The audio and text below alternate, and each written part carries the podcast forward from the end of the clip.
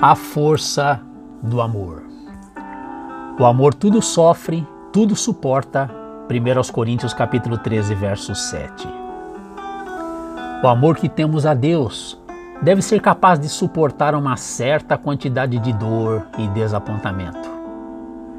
A promessa de um fim completo para todo sofrimento para o futuro é repetida várias vezes nas Escrituras para nos dar esperança, fortalecer a nossa condição de sofrer e suportar a dor com as frustrações e dores da vida.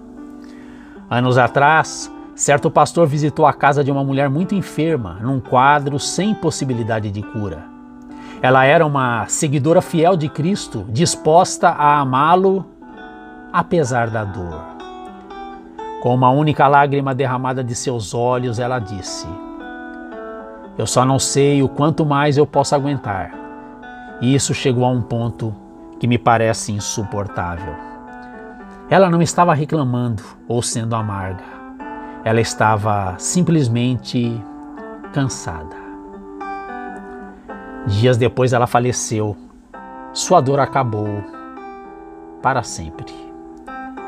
Eu me pergunto se eu poderia suportar esse tipo de sofrimento demorado e intenso sem me tornar alguém amargo e irritado.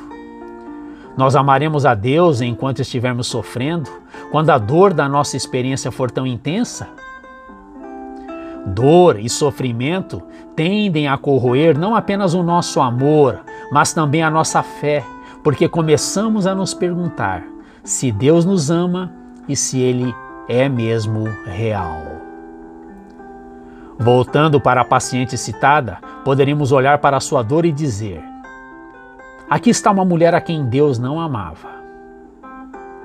Ou poderíamos olhar para ela e dizer: Aqui está uma mulher a quem Deus amava tão profundamente, ao ponto de confiar tal dor e sofrimento a ela, sabendo que ela iria suportar.